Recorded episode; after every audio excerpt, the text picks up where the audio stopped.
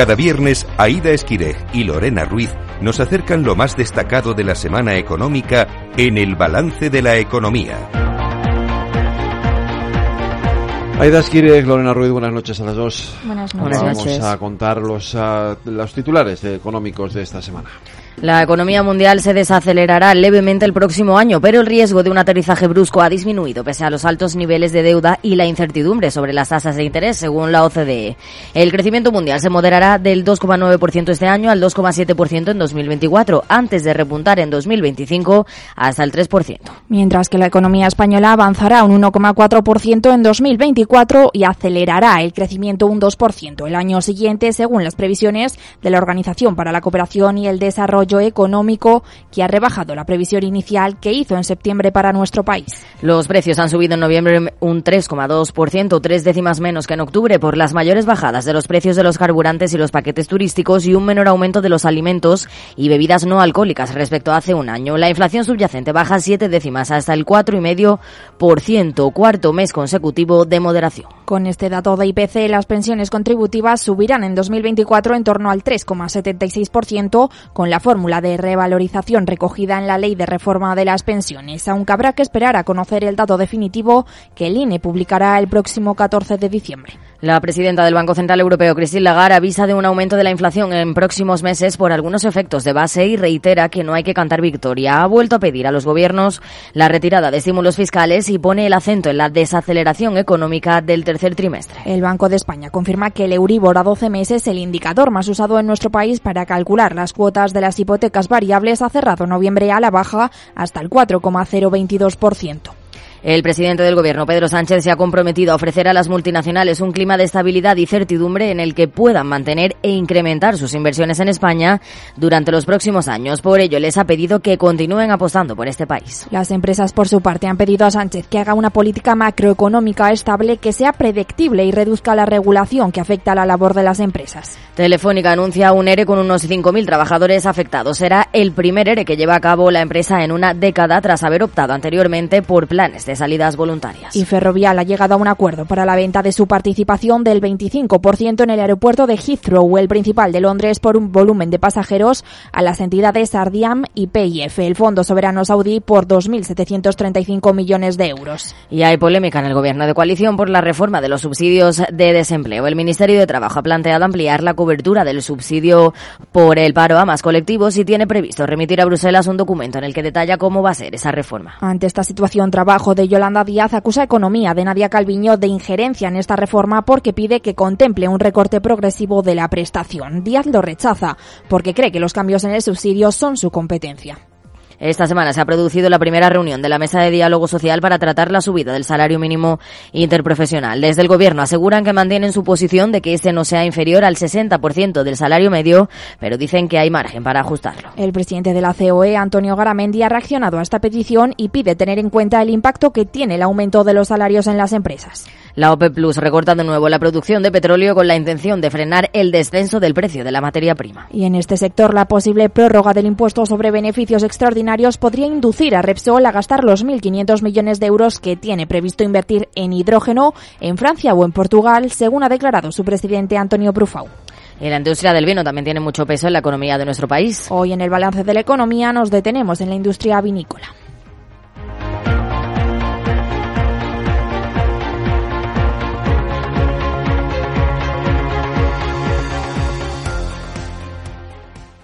Desiderio Sastre, director general de Bodegas Vilano. Buenas tardes. Hola, buenas tardes. ¿Cómo estáis? Muy bien. Bueno, se acerca la Navidad. Ya estamos a 1 de diciembre y es el momento de tener vinos guardados para las fiestas. A ver, vamos por partes. ¿Blanco o tinto? Bueno, pues eh, según el gusto del consumidor, tenemos para todos los gustos, pero hay ocasiones espectaculares para blancos y también para tintos, ¿no? Yo no dejaría excluido ninguno de los vinos. Depende de la comida también, ¿no? sí, de la comida, efectivamente, del momento, ¿no? Es decir, pues seguramente, pues para, eh, digamos, mm, empezar de aperitivo, lo que sea, seguramente a lo mejor un blanco está muy bien, ya sentándose con la comida eh, con un poquito más de tiempo y acompañando eh, distintos platos, pues posiblemente a lo mejor los tintos eh, acoplen muchísimo mejor la circunstancia, ¿no? ¿Y reserva o crianza? pues eh, en principio... Esto es como que quieres más a papá o a mamá, ¿no? sí, ahí, bueno, básicamente de lo que estamos hablando son si queremos un vino más sofisticado o, menos sofisticado, un poco más, eh, em, digamos, más afrutado, ¿no? Eh, yo creo que también depende del de, el tipo de comida que vayamos a acompañar, ¿no? Es decir, cuando estamos ya tomando carnes, eh, bueno, pues comidas ya eh, más preparadas, ¿no? Más cocinadas, pues eh, posiblemente iríamos a vinos más sofisticados, con más cuerpo, más, más madera, más estructura, quizás los reservas, ¿no? Vinos de autor, ¿no? si son pastas o son platos, a lo mejor un poquito menos sofisticados mm, y, más, ah, más rápidos de consumir, quizás crianza eh, un roble, ¿no? También se podría adaptar muchísimo mejor a, la comida. Es decir, mm, todo va a depender de lo que de lo que estemos buscando. Nosotros dentro de lo que es la cámara de vinos Vilano, que es lo que nosotros estamos elaborando, tenemos eh, pues toda esta variedad, ¿no? Desde los robles eh, de tres meses, que son robles pensados para eh, copiar, ¿no? Para tomar al principio por copas, con tapas, mientras está eh, preparando algún aperitivo, el Vilano Roble, y luego pues eh, pasamos a un, roble de nueve meses, el Vilano Black, que ya es un vino con más estructura en boca, eh, con notas de madera más tostada, un poquito más de regalices, ¿no? ya es un vino más serio, y, luego pues claro, de para arriba pues lo que son ya vinos pues para acompañar carnes, asados, bueno pues tanto los vinos de autor como el Vilano Crianza, en la baraja, por ejemplo, también es un vino espectacular para eso y, y, bueno, pues... Pero la baraja es un godello, ¿no? Tenemos el baraja tinto, que ese fue el ah. primer baraja que hemos sacado. Eh, empezamos en el 2015 y es un vino de Ribera de Duero eh, con tres varietales, Tempranillo, Cabernet Merlot y es un vino pues eh, muy sofisticado, es un vino eh, muy elegante, con potencia, es un vino de larga guarda, ¿no? y de hace unos tres años para acá mm, hemos pensado que a los clientes donde nosotros estábamos ofreciendo la baraja y que tenían tanta aceptación que eran bueno pues restaurantes ya de nivel sofisticados no eh, gente pues que, que, buscaba vinos ya eh, pues elegantes vinos con cuerpo no pues mm, ofrecerles un vino blanco que en este momento se está poniendo de moda en España que es la variedad Godello, que es un vino que viene de la zona noroeste peninsular, de la zona de León, también eh, por la zona de Galicia. Nosotros nos fuimos a la zona de Valdeorras eh, por el tipo de suelos que hay allí. Valdeorras, Bezos son suelos muy minerales y los vinos que, eh, las uvas que se, que se producen ahí son vinos muy adecuados para sacar vinos con guarda en, en barrica.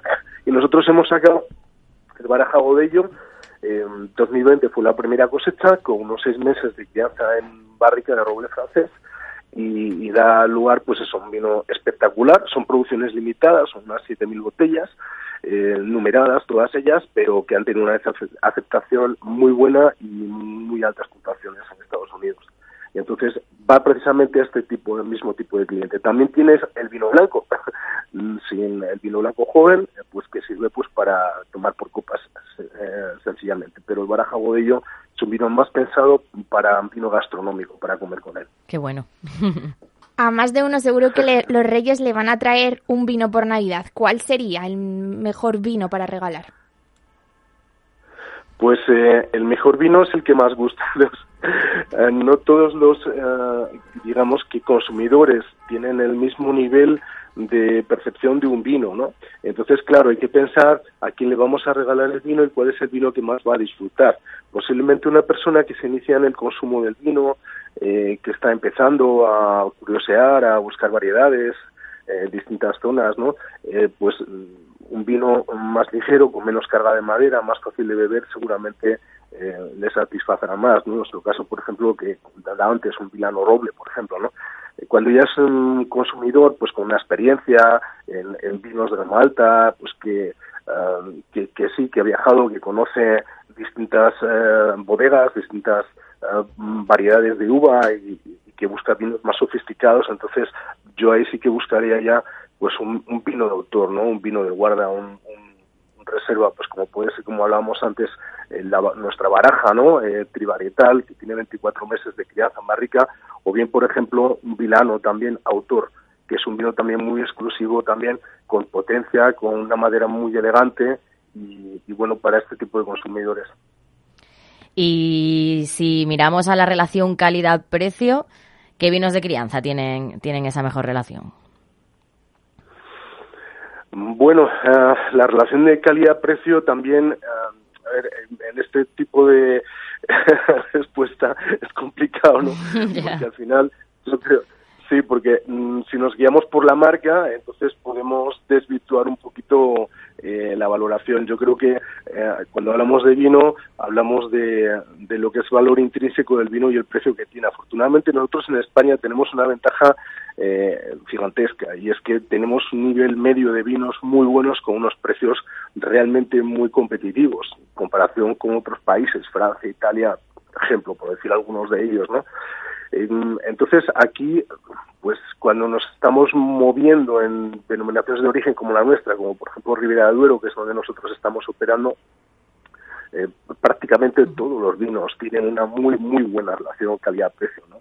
Entonces, yo en ese sentido me iría básicamente a un vino eh, que realmente guste, una denominación de origen uh, pues con la que el consumidor esté familiarizado y, bueno, pues realmente va, va, a haber poco, poco margen de error ahí. Nosotros ofrecemos en esta gama el Vilano Crianza, que se está comercializando en torno a unos 15 euros por botella, eh, que es un vino con dos años de, de crianza en, bodega, con un año, unos 14 meses de crianza en barrica de roble francés y americano eh, a, un, a un nivel muy, muy bueno y que, y que la relación calidad-precio es, es excelente y también lo, lo, lo podría recomendar. También hay robles de crianza larga, eh, como nuestro Vilano Black, que son nueve meses de, de, crianza en barrica de roble francés, de tostado alto, y que podrían entrar cerca de un perfil de un crianza y que se están comercializando por debajo de los 10 euros, en torno a 8 euros y medio, 9 euros, eh, por ejemplo, en el corte inglés, en toda España se puede encontrar y, y que realmente pues está teniendo un éxito fantástico, una gran relación calidad-precio. Y bueno, si nos metemos ya un poco en la historia, ¿cómo ha ido evolucionando el consumo de vino en España? Porque es una bebida mmm, súper típica. Sí, nosotros eh, en España el consumo de vino es un, es un hecho cultural, ¿no? Eh, bueno, eh, tiene pues más de 2.000 años de historia y, y, realmente si nos retrotraemos, por ejemplo, a los años 70, 80, que el consumo de vino en España estaba cerca de 60 litros per cápita, era muy, muy alto, ¿no? Eh, prácticamente se consumía más vino que agua. Y bueno, pues todo esto fue cambiando a lo largo del tiempo, se implantaron todas las denominaciones de origen, eh, una gran oferta de vinos de calidad y digamos que el consumo en volumen se ha ido pasando en España de lo que es el vino a la cerveza, sin embargo el valor del vino sí que ha ido aumentando durante los últimos años de una manera muy importante. Actualmente estamos en torno a 15 litros eh, per cápita de consumo año, ¿no? Y bueno, los últimos años sí que ha habido pues bastantes altibajos porque hemos tenido la fase del eh, de la pandemia, ¿no? Donde se ha cerrado la hostelería y los consumos en grupo y eso ha afectado bastante al sector del vino, ¿no? Eh, que además coincidió también con que los mercados de exportación estaban prácticamente cerrados. En España lo que, se, lo que sí que funcionaba era la alimentación, los supermercados, que era donde todavía se podía comprar vino y se despertó el consumo online de una manera brutal, muy rápida, ¿no? Y después cuando terminó la pandemia, pues hubo una explosión de consumo porque todo el mundo quería salir, ¿no? Y celebrar y volver a reunirse y el vino un perfecto acompañamiento y creció prácticamente cerca de un 30% ese año. Eh, ahora, de hace dos años para acá, estamos teniendo otra vez brotes de inestabilidad eh, económica, política, social, ¿no? Mm, bueno, pues prácticamente eh, desde la guerra de Ucrania, eh, inflación muy fuerte de las restricciones que hemos vivido, etcétera, ¿no? Eh, que, ha, que, ha, dado lugar a un encarecimiento de las materias primas y bueno, pues todo esto hizo que el vino también se encareciera eh, y que la, bueno, en general que eh, se erosionara el poder adquisitivo de, los consumidores. Y, y, bueno, pues sí que ha habido una caída cerca de un 6% en julio del 2023 y en este momento se ha estancado, aunque en valor eh, ha subido la facturación del vino en España. Eh, bueno, son momentos que nos toca vivir y que, bueno, tenemos la confianza de que pasarán y que esto continuará otra vez eh, pues que llevamos aquí en, España dos mil años produciendo y consumiendo vino desde la época de los romanos y hemos visto todo tipo de crisis. O sea que somos optimistas. ¿Y exportamos mucho vino? ¿Cómo de importante es la industria del vino en nuestro país? España es una potencia mundial en, producción y exportación de vino. Eh, estamos entre los tres primeros puestos, entre Francia, Italia y España. Algunas veces incluso hemos sido los primeros exportadores. Entonces, em, bueno, pues em, las exportaciones son muy importantes eh, eh, prácticamente en, toda España. Es decir, pues tenemos más de 60 denominaciones de origen repartidas por todo el panorama, toda, toda la geografía nacional, ¿no? Y, bueno, pues yo no conozco ninguna denominación de origen que en mayor o menor medida no exporte eh, producciones al extranjero. Entonces, realmente es, eh, bueno, pues el comportamiento es muy bueno, las perspectivas son muy buenas, salvando, bueno, pues estos momentos, como comentaba antes, que son puntuales, pero la potencia vinícola española está ahí y estamos entre los mejores del mundo. ¿Y qué posición ocupa España actualmente en el ranking de producción y exportación? Y bueno, también qué mercados son los más importantes para el vino español. En producción y exportación, como comentamos, estamos entre los tres primeros. Que hay que tener en cuenta que eh, todo esto puede oscilar de un año a otro, ¿no? Claro. Cómo venga la, cosecha, porque a lo mejor un año es un año más húmedo, llueve más, aquí, y por ejemplo, y entonces la producción sube un poco, y a lo mejor en la zona de Centro Europa, Francia, a lo mejor pasa por un momento de frío, heladas, con lo cual cae un poquito la producción y entonces, bueno, pero tenemos que decir que, estamos en ese pool, ¿no? Y en cuanto a los principales mercados mundiales, eh, son básicamente Estados Unidos, eh, Reino Unido y Alemania, son los, los más potentes. Luego hay otros mercados que también tienen importancia, están creciendo, ¿no? Como, eh, por ejemplo, los mercados de China, etcétera, ¿no? Pero bueno, todavía están bastante lejos de las cifras de, de, consumo eh, y de importación de vinos en mercados como Estados Unidos, que está creciendo una barbaridad. Eso en cuanto a las exportaciones y a las importaciones, ¿qué países son los principales proveedores para España? Para, exportaciones, el Reino Unido es el, principal eh, mercado de importación de vinos españoles.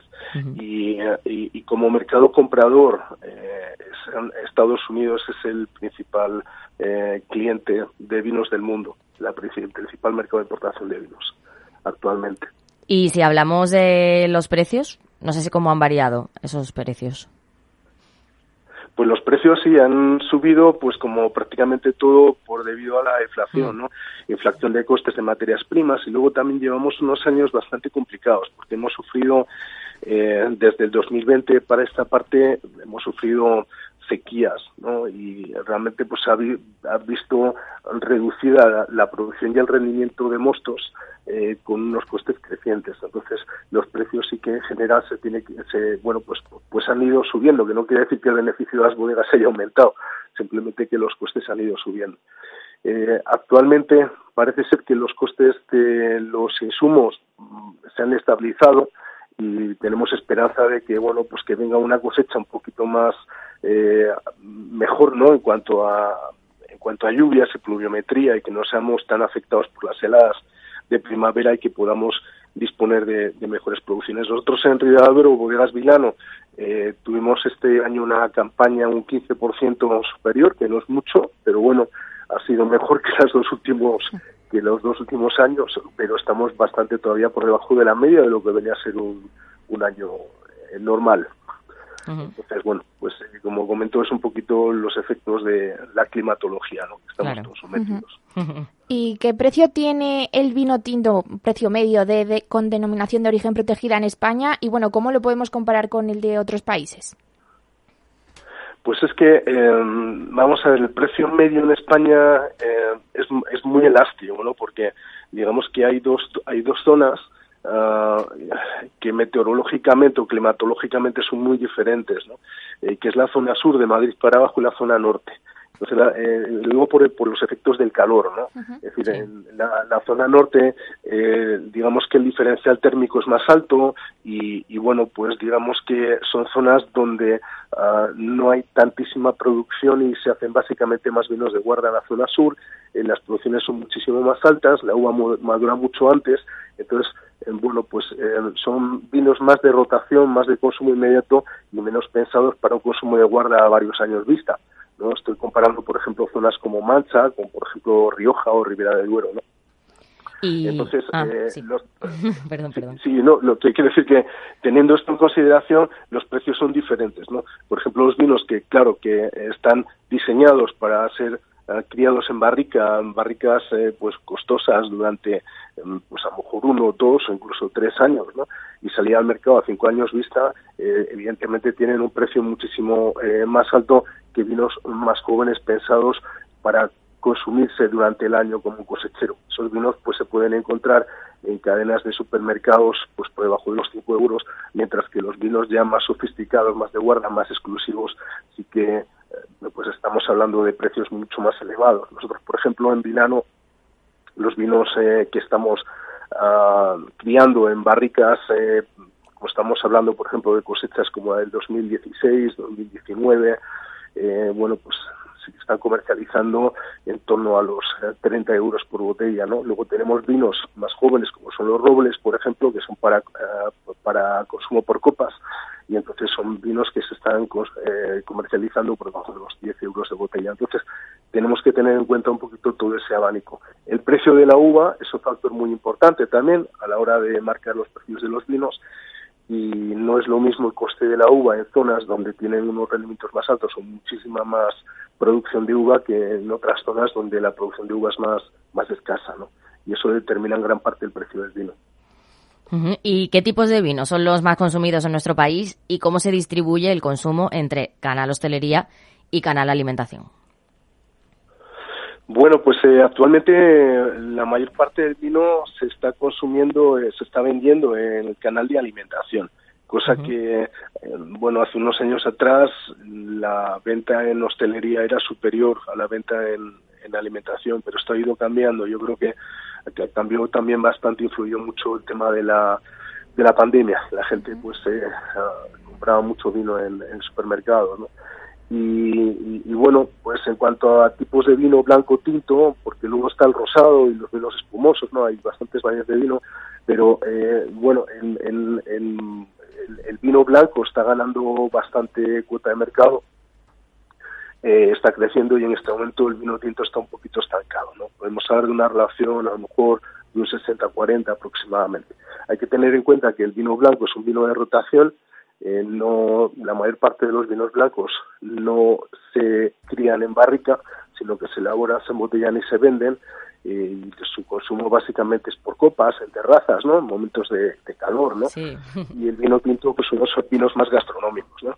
Eh, nosotros, por ejemplo, este año hemos tenido un verano muy, muy, muy cálido y el año pasado y el año anterior también hemos tenido temperaturas de más de 40 grados, ¿no? Y desde bastante pronto. Este año, si, si recordamos, hasta prácticamente el 12 de octubre estamos teniendo temperaturas, por lo menos en la zona norte, de 30 grados. Entonces, eh, eh, bueno, durante todos esos meses se ralentizó más el consumo de tintos y se aceleró más la venta de vinos blancos. O sea, este tipo de cosas afecta mucho al consumo de vino. Si nos centramos en los vinos blancos, el Godello ha irrumpido con mucha fuerza en este mercado y ha llegado a hacerle la competencia a otro clásico gallego como es el albariño. ¿Por qué? Sí, eh, bueno, es una buena noticia, ¿no? Es una buena noticia que poco a poco se vayan dando a conocer pues nuevas eh, variedades de uva eh, autóctonas, porque el aguadillo es una variedad de uva que se venía dando en la zona noroeste peninsular, básicamente las zonas más importantes de producción es la zona que es Orense, ¿no? Valdeorras, eh, lo que es eh, Monterrey, lo que es la zona de Bierzo, ¿no? Eh, las Médulas, Cacabelos, por toda esta zona, ¿no? Son los, el, el, eje principal de, este tipo de uva. ¿Y por qué? Bueno, yo pienso que hay dos tipos de godello, ¿no? Están vendiendo. El, el godello joven, que es un vino una singularidad especial, eh, un vino pues que ha encontrado su hueco entre la Verdejo y la, y la Albariño. Eh, son mm. vinos eh, pues muy interesantes, con una nariz muy afrutada, eh, con una buena mineralidad en boca, con de, de, fruta de hueso blanco, muy, muy rico, muy sabroso, pero es que además esta mineralidad que tienen por el, por el suelo de donde vienen, zonas eh, mineras, ¿no? Recordemos que la pizarra, por ejemplo, viene de la zona de Valdeorras en gran parte, y es muy difícil cosechar ahí entre montañas. Entonces ahí la producción es muy pequeña, la uva es mm, da lugar a vinos muy minerales muy adecuados para una crianza más rica, eh, con extracción sobre elías, batonás, y son unos vinos extraordinarios que están tomando un lugar que podría estar haciendo la competencia por alguna manera, ¿no? A los tipos crianza. Es decir, son vinos gastronómicos, son vinos para comer y el mercado estaba esperando la llegada de un vino blanco de invierno, un vino blanco gastronómico, es decir, a diferencia del vino mm, tradicional de consumo por copas en terraza. Y este es el lugar que está ocupando eh, en este momento eh, los bodellos y están teniendo una difusión muy importante. Como comentaba, nosotros empezamos a elaborar el primer Baraja Bodello en el año 2020 y está teniendo una gran eh, acogida, muy buenas puntuaciones, mercados como Estados Unidos, ¿no? y, realmente son vinos que, claro, son costosos porque tenemos que imaginarnos que ahí para eh, vendimiar eh, pues un kilo de uva hay que trepar por una montaña, ¿no? Prácticamente con una cuerda, o sea, no es, no es meter una máquina ni, ni hacerlo cómodamente en el suelo, no, no, ahí el, la vendimia es muy complicada y la producción, pues por la orografía que es muy montañosa, pues es también muy exclusiva, ¿no? Entonces todo esto hace que el precio de la uva también eh, pues, pues sea muy, muy elevado. Y bueno, en vuestra bodega tenemos algunas sorpresas, ¿no?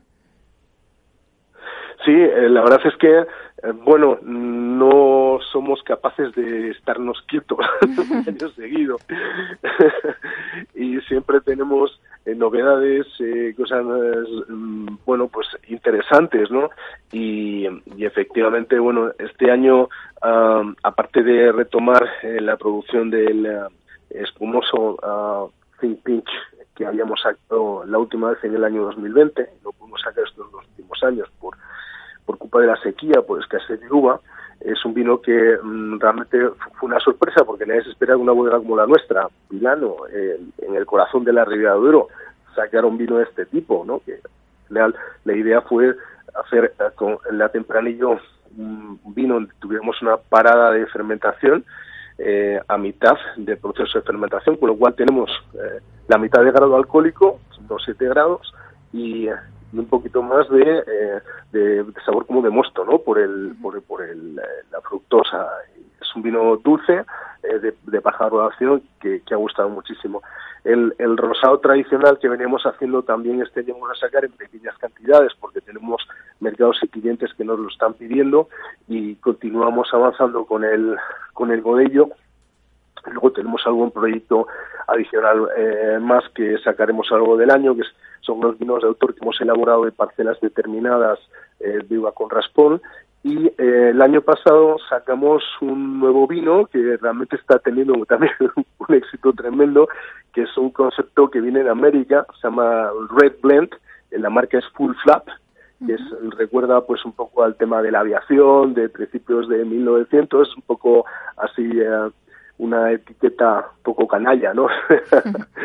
y, el vino es un blend de varios varietales, de tempranillo, cabernet, merlot, eh, con un pase por barrica. Eh, claro, al no ser un vino, no es fibra de Duero, entonces sí que nos hemos permitido alterar esas proporciones. Pues la tempranillo tiene un 40% frente a un 75% mínimo que exige el Consejo Regulador.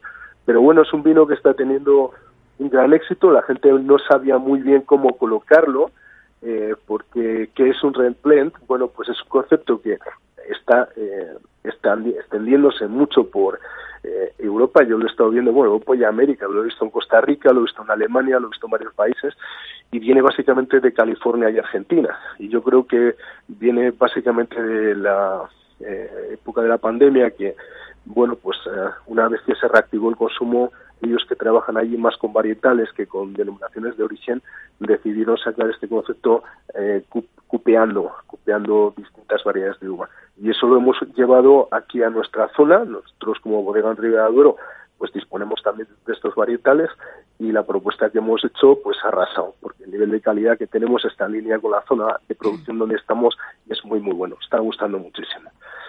Así que full flap, se lo recomendamos a todo el mundo. Aquí está también nuestro buen amigo Nico Abad en, su canal de televisión eh, de MotoGP que nos está dando mucho cariño al vino y está teniendo una grandísima difusión. Bueno, pues nada, cuando, cuando terminemos el programa nos echamos una copita.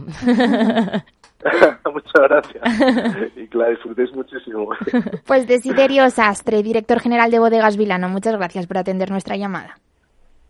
Es un placer, muchas gracias. gracias y que paséis una feliz fiesta. Igualmente, Igualmente adiós.